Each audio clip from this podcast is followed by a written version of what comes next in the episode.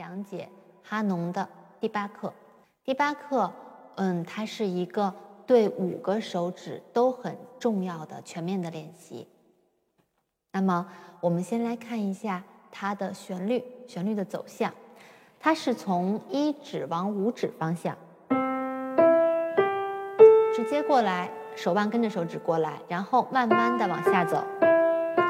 再来一次。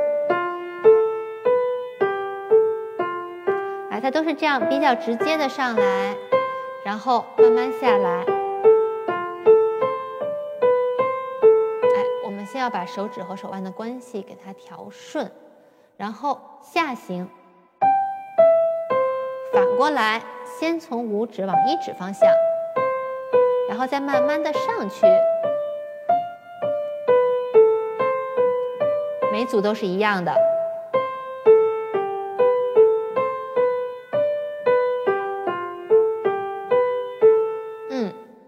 右手就是这样，左手跟右手是一个相反的镜像的，其实是差不多的感觉，也是它上行的时候，先从五指往一指方向，这样过来，慢慢回，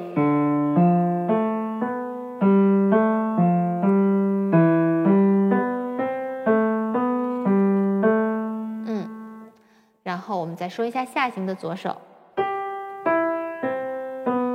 一直往五指方向走。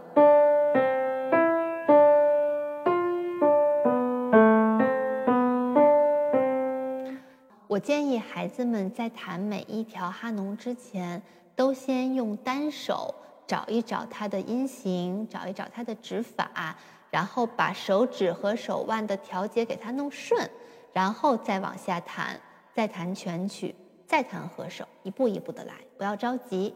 好的。